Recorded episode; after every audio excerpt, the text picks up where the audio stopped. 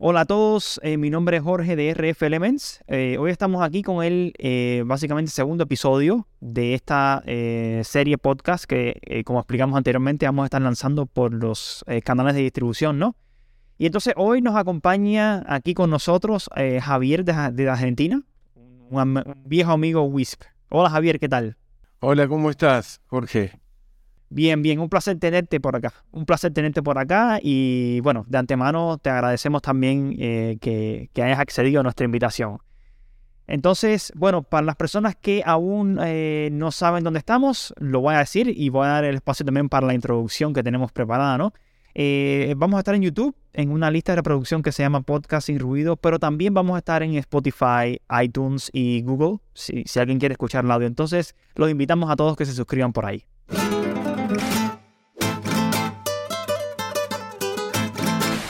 Bueno, Javier, a ver, entonces, ya que estamos aquí un poco ya entrando en materia, eh, nosotros hemos hablado bastante por el chat, eh, estamos comunicando, ¿no? Hace bastante tiempo, tú me has comentado tu experiencia con RF Elements, eh, que bueno, queremos que nos expliques aquí. Entonces, eh, nosotros queremos saber, ¿no? Para un poco iniciar y, que las personas que están viendo este episodio también conozcan un poco, ¿no? acerca de, de, lo que tú, de la experiencia tuya personal con RF Elements, que estoy seguro que fue la misma o es parecida a la misma, ¿no? Que muchos otros operadores han, eh, básicamente, se han enfrentado en distintas regiones.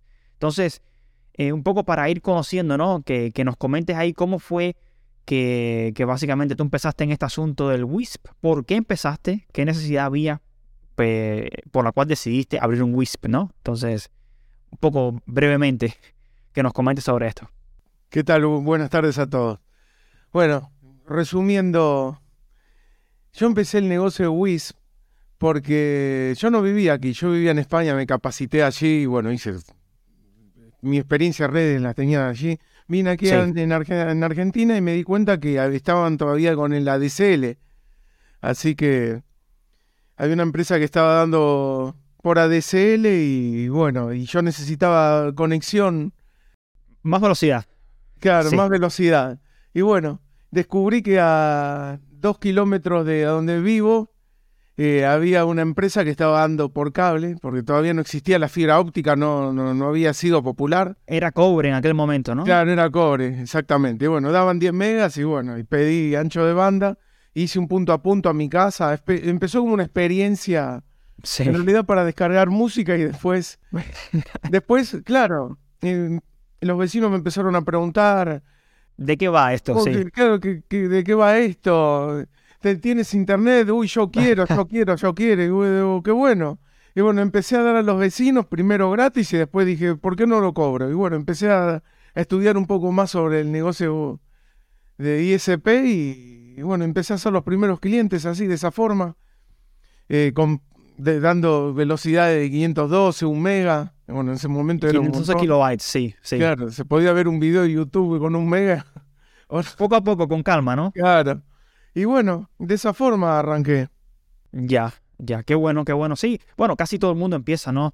Eh, básicamente tratando de cubrir una necesidad personal y entonces después ya eso evoluciona ya, ¿no? Porque en la región o en, el, digamos, el poblado donde se encuentran las personas, no tienen internet, entonces tú, uno empieza básicamente a, traer la conexión y terminas ofreciéndolo al resto de, los amigos incluso del barrio, ¿no? De, las casas aledañas. Entonces, entonces, ¿cómo fue ya cuando empezaste a crecer, ¿no? ¿Cómo fue que tú conociste a RF Elements? ¿Cuándo fue la primera vez que tú básicamente interactuaste o te diste cuenta o empezaste a buscar?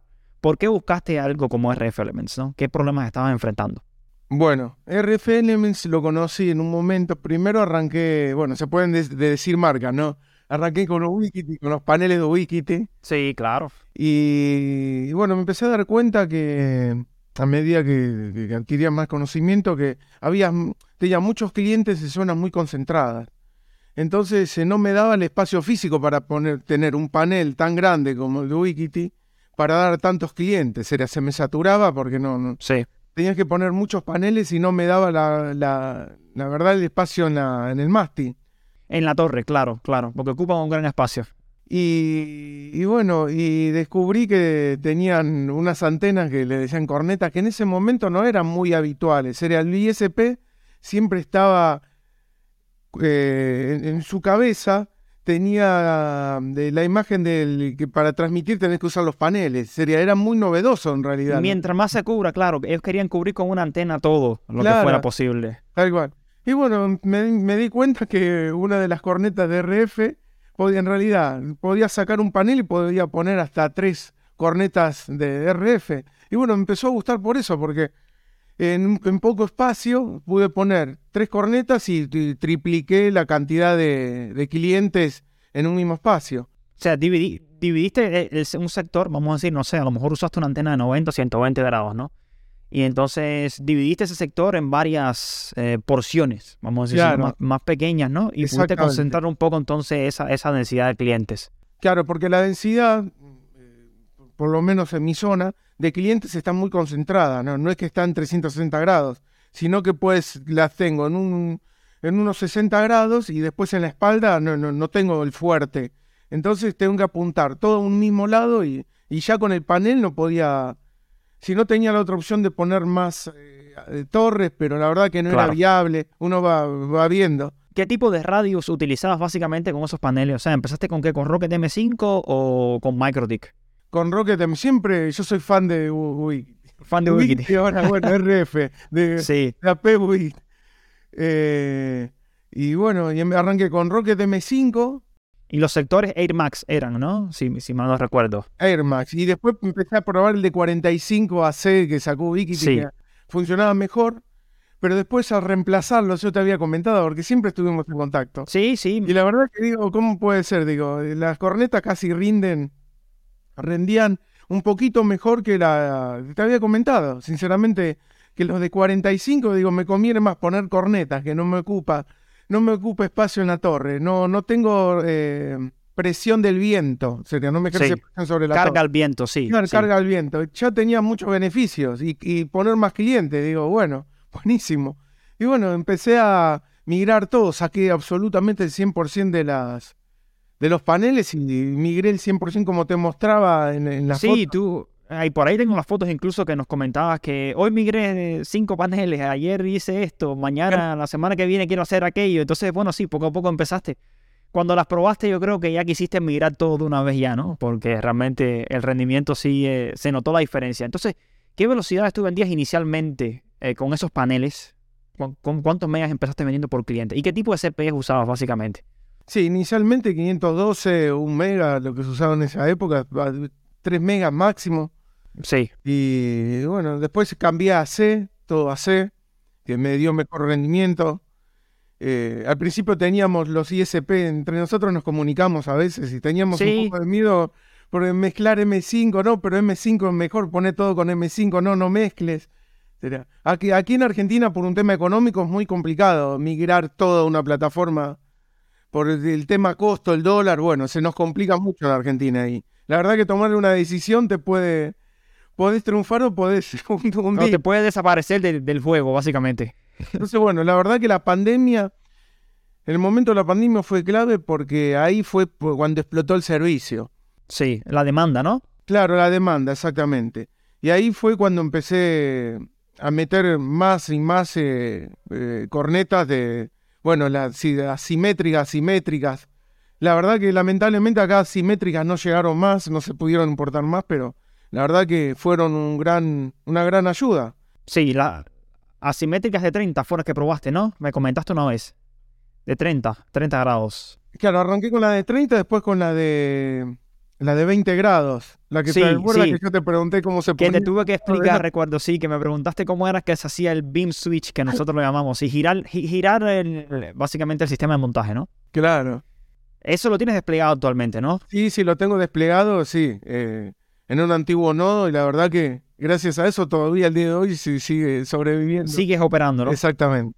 Y entonces, ¿cómo está el tema de la competencia allí, eh, Javier, con el tema de los otros operadores que pueden haber del tema de la fibra, ¿no? Que es algo que ahora hay, o sea, hay un boom, digamos, en la industria en los países latinos y en todos lados, ¿no? La fibra dicen que es el reemplazo completo del tema inalámbrico. Entonces, ¿cómo ha sido esa experiencia contigo ahí? Porque ha- has sido capaz de mantener el WISP a flote a pesar de que ha habido una expansión, ¿no? De, de la fibra. Exactamente. Hoy en día, 2023, la verdad que es complicado. No, no, no tenemos los mismos. No, no tenemos el mismo contexto de antes.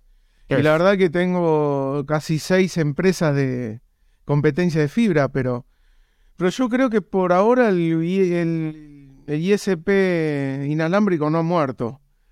todavía hay gente que, que busca empresas alternativas con respecto a las empresas grandes, porque la comunicación eh, eh, la de, las empresas grandes con, la, con los clientes, creo que cada vez más al, se acumulan muchos clientes con la fibra, tenés la posibilidad de tener miles de clientes, pero a la vez eh, con el tema de la inteligencia artificial, los chatbots, eh, están separando la comunicación y la gente quiere, quiere respuesta, respuesta instantánea, no quiere hablar con un chatbot. Claro. Entonces, bueno, por ahora estamos compitiendo con la atención y también con el servicio. ¿Por qué no? Porque tampoco no todo, el, no todo cliente necesita 100 megas. hay clientes que están con el móvil únicamente y no necesitan tanta velocidad. Un consumo básico, ¿no? Mucha gente lo que hace simplemente un streaming, puede ser, quieren ver una película, a lo mejor no. Lo más que pueden hacer es que 4K, un, streaming que no necesitan más de 20, 25 megas, creo.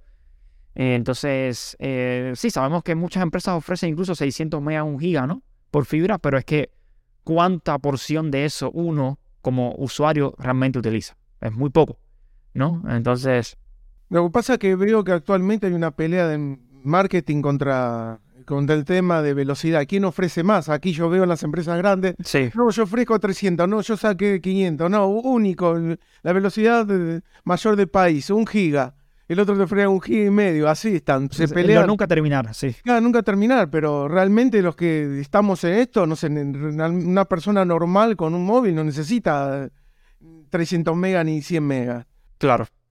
La cuestión de sí, de, educar a las personas también, ¿no? Que, realmente están simplemente viendo el número y, no, no realmente cuánto necesitan. Exactamente. Y bueno, esa es la, la pelea que estoy teniendo ahora. Sí con apuesta al marketing realmente. A lo técnico como que ya está todo funcionando y bueno, hay que trabajar siempre con el tema de marketing para poder sobrevivir. Claro, claro. No, todo viene de la mano, ¿no? claro. Tienes que básicamente enlazar el, servicio con una buena promoción y realmente funciona.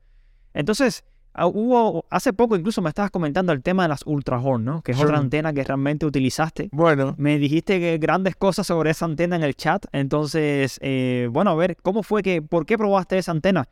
Porque realmente, bueno, para, para punto multipunto necesitas muchas de ellas. Entonces, ¿cómo fue que probaste eso? ¿Cómo empezaste? Exactamente, sí, siempre estamos comunicados y le comento a Jorge. Sí. Bueno, que estaba contento con las Ultra Horn porque.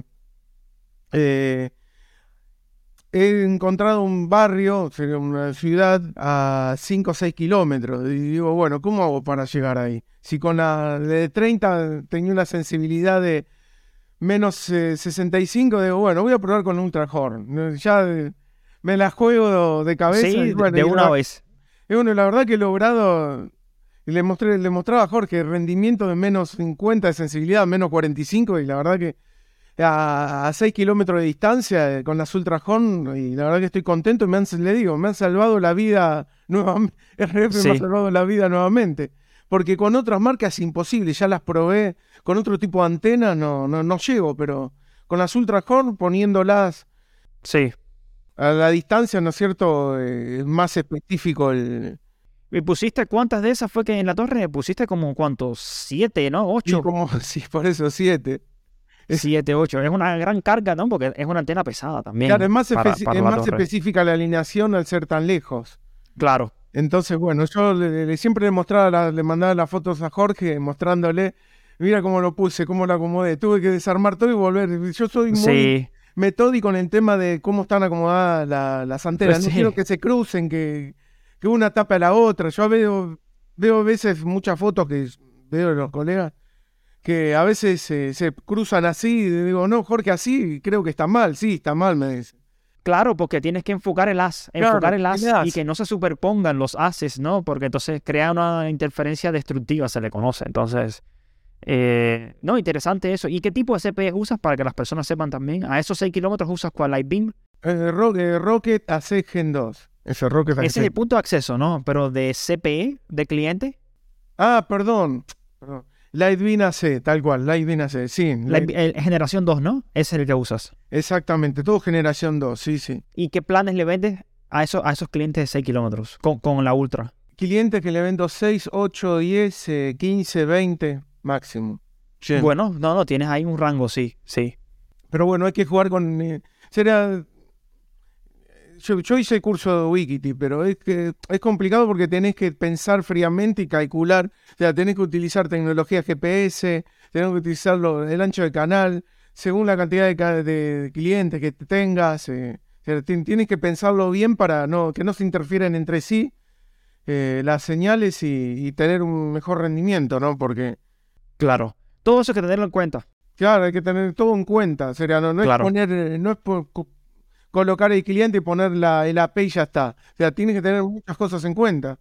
Claro, sí, por eso, por eso es que nosotros, Javier, decimos muchas veces también, bueno, eh, las personas que, que, quieren empezar no saben, ¿no? Que, ¿no? que no compren. O sea, aguanta la compra, no compres por impulso porque alguien te dijo que funcionaba. O sea, evalúa si realmente te va a funcionar a ti en tu caso. Eso es lo primero. Eh, utiliza las herramientas que tenemos. La calculadora de enlaces da una buena estimación, eh, de la nuestra no, y tiene todos nuestros productos. Da una buena estimación para que las personas puedan, de una primera iteración, llevarse una idea de, de un despliegue, ¿no? Antes de comprar. Entonces, si, si la calculadora arroja buenos datos en esa simulación, pues entonces es un buen indicador, porque evidentemente no es absoluto el resultado, ¿no? Pero es un buen indicador de que eh, el enlace puede rendir lo que nosotros estamos eh, o lo que ustedes quieren lograr, ¿no? En este caso. Exactamente. eso es lo que te comentaba, el simulador muy bueno, eh, pero a veces no, no se tiene en cuenta que el simulador es normal ni ninguno te lo tiene en cuenta los carteles publicitarios. Aquí han instalado carteles publicitarios y no, el simulador no lo tiene en cuenta. Que me encontraron los punto a punto y digo, ¿cómo no me da? Y bueno, después veo con el larga vista que hay un cartel publicitario, que más alto que un árbol un cartel que te tapa la señal, ¿no? Claro, me tapa la señal, claro. No, por eso se presenta, por eso como dijiste, no, no toda solución sirve para todo. Sería uno tiene que evaluar, tiene que evaluar distancia, cantidad de clientes, eh, ruido, un montón de cosas. Eh, ah, eh capacidad. Claro. ¿Cuántas antenas tienes ahora mismo nuestras desplegadas ahí en total? ¿En, tu red? ¿En tu red? ¿O en los varios nudos que tienes? ¿Cuánto? ¿20, 30, 10? No, más. Muchas. A ver, y por lo menos 70, 70. Hombre, pues entonces ahí estás bien armado, ¿no? Seguro. Para... Ya. Entonces, em, nosotros hemos visto también que hay, bueno, hay otros productos también que nosotros hemos lanzado, ¿no? En el tema de las, de las, em, de las simétricas, ¿no? ¿Has probado solamente la de 30 grados o has probado también las de 60, por ejemplo, o 90 en algún momento? O, o has simplemente porque bueno, nos comentabas también que tú querías un poco que estrechar el as, ¿no? No querías, no querías 90 ni 120, que era bastante. Pero bueno, pregunto porque también hay gente que combina. O sea, como me dices tú, tienes un sector de 360, a lo mejor la parte delantera está la densidad, pero en la parte trasera hay una densidad media o baja, que entonces puedes cubrir con una antena de una mayor apertura, ¿no? Por eso, de ahí, de ahí la pregunta, ¿no? Que si has utilizado otras antenas de otra apertura nuestras, que no sean simétricas de 30 y asimétricas.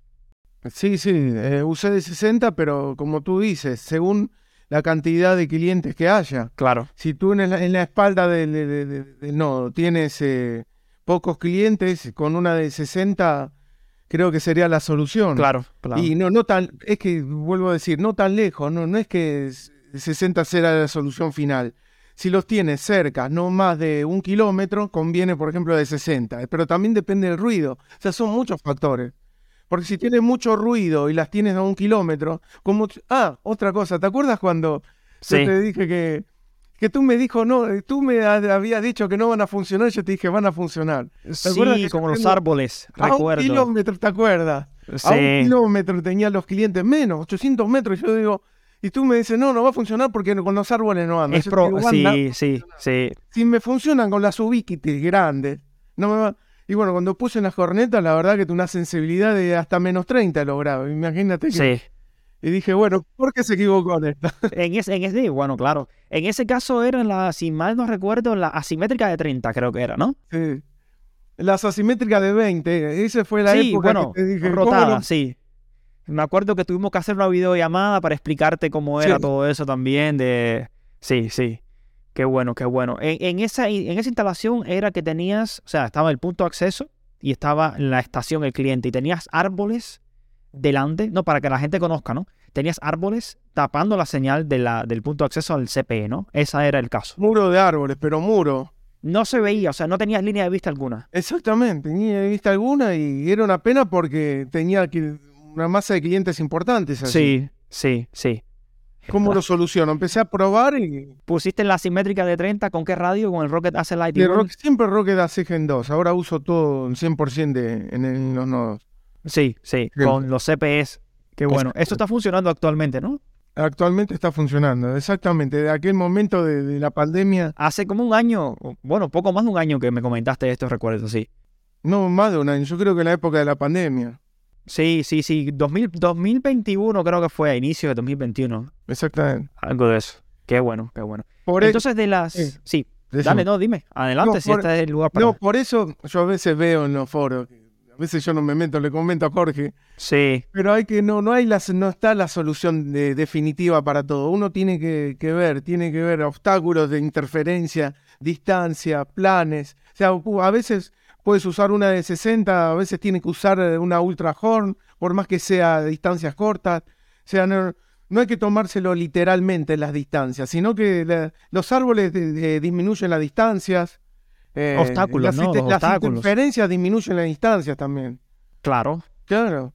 Claro, porque mientras más ruido tienes, tienes que básicamente cerrar más el ángulo lo más que puedas para que no captar más allá de unos pocos grados, ¿no? Entonces, no, el ruido de radiofrecuencia es uno de los grandes problemas que RF Elements atiende, vamos a decirlo así, ¿no? Y hoy en día yo creo que es bastante complicado encontrar un área que no tenga ruido en 5 GHz. Sí, perdón, no, no disminuye, me equivoqué, no disminuye la distancia, a- eh, amplía la distancia. Si tú tienes a 500 metros lleno de árboles y clientes, sería, no, no, no son 500 metros, pueden ser 3 kilómetros por los árboles. O sea, te va disminuyendo, claro, la, la señal, tal cual, sí, sí. Claro. Entonces, bueno, realmente la planificación es muy importante, todos los factores que se tengan en cuenta para que cuando se decida ya gastar un dinero en inversión en productos que sea que valga la pena. Porque mucha gente se nos ha acercado, ¿no? Oye, yo quiero comprar esto o compré esto sin saber, ahora no me sirve. Entonces, eh, es algo tristemente que es bastante común, incluso hoy en día, después de que hemos hecho bastante trabajo de explicar y explicar y explicar. Todavía hoy en día hay personas que nos comentan, mira, compré esto porque me lo recomendó un amigo, pero no me sirve. Y entonces cuando empezamos a indagar fue que, bueno, realmente compró la antena errónea completamente para el despliegue, ¿no? Entonces, lo que nosotros queremos es que la gente que no gaste el dinero por gusto, que, que invierta con, con, ¿sabes? ¿no? Con inteligencia. Entonces, de ahí que hacemos mucho hincapié en la educación, que es otro aspecto también importante, ¿no? Entonces, Importante. te- ¿qué es lo que te gusta personalmente, ¿no? De RF Elements. Eh, ¿qué, qué, qué facilidades tuviste quizás, ¿no? El punto de vista mecánico, desde el punto de vista de radiofrecuencia, cuando cambiaste por los paneles, o sea, dejaste los paneles y cambiaste a RF. ¿Qué fue lo primero que notaste? En la primera instalación, vamos a decirlo, la- la- ¿sabes cómo es? La experiencia, el impacto. Tuviste la antena en las manos, ¿qué fue lo que realmente ahí te, te vino? O sea, ¿qué, te- qué te impactó? ¿Qué me impactó? Bueno, de- Cuando las compraste, ¿no? Que llegaron a casa, que tú ves una antena y tú dices, bueno, tengo un panel que mide, no, un metro de alto, por ejemplo, claro. y tengo una antenita chiquitica y, y- y la antenita me dicen que rinde lo mismo que el panel o más, porque la gente me lo pregunta así, entonces yo le digo, bueno, está bien. Cuando la probaste, ¿qué viste? Primeramente, ¿no? Esa es la pregunta. No, no, no, vi que no pesa nada, que, que, que- estéticamente bella. Tú también me fijo en lo estético. Sí, yo, Eh, a lo mejor te preguntaste, ¿servirá o no servirá? ¿No? ¿O esto qué cosa es? Porque es algo nuevo. claro, Y cuando lo nuevo, la gente no sabe, pues tiene muchas preguntas, ¿no? claro, es algo que no, que no pesa, práctico. Esa ventaja vi. Pero bueno, por eso no, no hay que, a veces no hay que guiarse por lo lindo. Pero bueno, este, Claro. acá hay la combinación de lo lindo y funcionable, así que. La belleza está en el interior, con- ¿no? Exactamente. Aquí coincide. Sí, sí, claro, sí. Realmente lo que queremos es que el producto funcione bien, pero que, bueno, estéticamente, como tú dices, ¿no? Claro. Que tenga una, un atractivo visual, ¿no? Y que se distinga a la vez del resto, porque son, se pueden distinguir fácilmente, ¿no? Aunque, bueno, hoy en día hay muchas personas que han copiado, no personas, sino otras compañías que han copiado mucho eh, similaritudes, ¿no? Cosas, cosas parecidas, entonces, pero bueno, realmente se nota la diferencia, ¿no? Entonces, eh, Javier, ¿qué, eh, un poco para ir ya concluyendo esta sesión, ¿no? Eh, ¿Qué es lo que tú le dirías a esos colegas WISP eh, respecto a RF Elements? O sea, ¿tú les recomendarías al resto de las personas que cambien a RF siempre o que básicamente estudien o básicamente, eh, digamos, tengan en cuenta eh, qué es lo que quieren? O sea, ¿recomendarías o no RF Elements al final del día si alguien te pregunta hoy? Sí, hoy en día, obvio que yo hablo con otras empresas ISP y los recomiendo. Eh, los recomiendo, pero que estudien, como tú dijiste, estudien la zona, que no, no, se metan a comprar por comprar, sino que vayan probando y estudien. Y bueno, que, que, sepan que existe el ruido, que sepan que existen los obstáculos, que las soluciones dependen del plan, los planes que dé la masa de clientes y que, con eso, con esos datos van a, van a saber para comprar el producto y no y no tirar el dinero en vano. Sería comprar un producto que después no le sirva y después desprestigien la marca y digan, no, la verdad que no, no, no, sirve esta marca porque no me dio esta solución, pero, pero claro. las características hay que tenerlas en cuenta. Lo hemos visto, sí, muchas personas, incluso eh, tú mismo eres, digamos, eh, fe, ¿no? Eh, viviente, vivo, ¿no? De que has visto muchas personas que nos han comentado por los grupos, ¿no? O principalmente el grupo de RF en español, que ahí estamos, que han dicho, esto no me, funciona, no sirve, no es lo que yo esperaba, ¿no? Y, cuando empezamos a indagar, como tú hemos dicho, realmente nos hemos dado cuenta de que simplemente compraron mal. Y, a eso no hay solución, ¿no? Simplemente es comprar la antena adecuada para, para lo que quieren resolver. Entonces... Sí, he visto comentarios del, tema de mm, las antenas que instalan cerca de los, lugares donde hay playa. Y, bueno, tienen que tener en cuenta que la, la, la playa destruye todo, así que no, no, no, no es culpa de la... Cualquier material que pongas el salitre. Hay que tener cuidado. Y bueno, yo lo que hago, le, pongo pintura epoxi. Eh, eh, mi zona no, no, no tengo salitre en el aire, pero por las dudas. ¿Operas en una zona rural, no? ¿O urbana? No, es una zona urbana, no. Estoy alejado de la, de la salitre, pero. Del mar. sí, pero yo lo, lo, como te comenté, los pinto con pintura epoxi por las dudas, para. Por la, me, me, me gustó cómo quedaron y bueno. Es una capa extra, ¿no? Realmente no, no, afecta el rendimiento. no afecta rendimiento, claro. No, no, no hay que ponerle pintura adelante, obviamente, no hay que pintar claro. adelante. Eh, el, el, radomo no, el plástico el no. no. Exactamente. Sí. Aunque eh, personalmente he visto gente que lo ha hecho y no ha notado cambios drásticos. Ah, vale aclarar, ¿no? Pero no es lo que se recomienda, evidentemente. lo que se recomienda es que se le aplique una pintura a esa antena antes de desplegar, si es una zona eh, digamos, volcánica también, que hay gente que despliega en zonas cerca. En Nueva Zelanda tuvimos un caso de una persona que desplegó cerca de un volcán y la antena sufrió. Eh, en Latinoamérica, toda la costa esa de México, ¿no? Ahí la gente despliega mucho y han visto los problemas, ¿no? Entonces, la recomendación es, nosotros como fabricante vamos a sacar un producto que va básicamente a atender completamente a ese, a ese problema de una vez, ¿no? Pero en el momento que nosotros desarrollamos ese producto, las personas pueden pintarlas, como me dices tú, ¿no? Pintarlas y lo otro muy importante, mantenimiento preventivo. Porque eh, muchas personas piensan que desplegar una antena y es olvidarse de que existe y que va a funcionar por 10 años sin tocarla. Entonces, eso no es así, ¿no? Hay que, de vez en cuando, incluso en la misma torre la estructura, una zona de salir, hay que prestarle atención. Porque pueden caerse. O sea, las antenas se han caído, las torres se pueden caer, la corrosión está ya que desintegra el metal, básicamente, ¿no? Entonces, son puntos a tener en cuenta, ¿no? O sea, que ser WISP no es fácil, no es simplemente poner una antena y decir, voy a vender internet y, ya está, ¿no? Hay que, si se quiere hacer una cosa bien hecha, hay que pensarlo y realmente eh, planificar bien todo, ¿no? De antemano. Entonces... Exactamente. Muy bien, Javier. Bueno, yo creo que si quieres algo, hay algo más que nos quieras comentar, porque bueno, tenemos tiempo de todas formas. Si alguna experiencia, anécdota o algo que quieras comentarnos, pues eh, ah, somos oídos, ¿no? Y otro producto que no que también uso son las, eh, las Dish, también, las Dish de 27. El nombre técnico, las Ultra Dish. tengo un tema con... Eh, Muchos modelos, muchos... Sí, Ultra Dish de 27, sí. Ultra Dish de 27 también, bueno, las tengo y me dan me están dando muy buen resultado. Porque, porque tienen rango extendido. sí, Sí. Entonces, eh, la verdad que es una buena herramienta. Lo único que no me llega aquí en Argentina es el radomo. Lo lamento, pero por el tema de importación. Sí, sí, sí, ¿Esa la tienes para punto a punto? ¿Qué distancia estás logrando con esas antenas como promedio? No, no, no mucho. De 10 kilómetros. No, no, ah, bueno. yo tengo 3 kilómetros máximo. No, la verdad que me sirven. Pero lo usas como, ¿cómo se llama esto? Para enlace troncal, ¿no? El enlace troncal, tal cual. Sí, sí, sí. ¿Con qué radio utilizas igual? ¿El Light igual o el Prisma? El iFiber.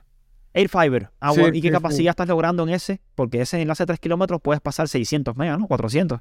Sí, en, realmente 550 megas de, de, bajada, 550 megas y 230 de subida. O sea, unos 780 más o menos agregados. Claro, claro. Que es la capacidad máxima que, bueno, un poquito más se puede subir, pero... ¿En qué ancho de canal trabajas ese radio? ¿En 80? En 80, sí, sí. En 80, en 80. Bueno, no, es un buen enlace, ¿no? Y es robusto, sólido, ¿no? Funciona a cualquier hora del día, todo el ancho de banda. Por suerte, sí, sí. Sí, por suerte, sí.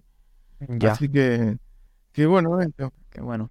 No, bueno, de todas formas, eh, creo que, bueno, hay una, una, historia aquí para que las personas un poco conozcan, ¿no?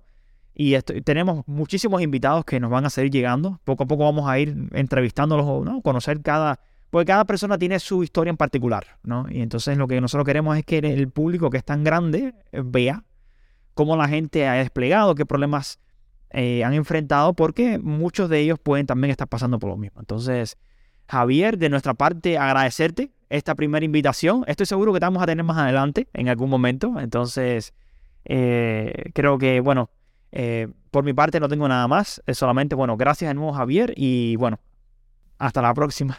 Gracias por invitarme. Gracias, Javier.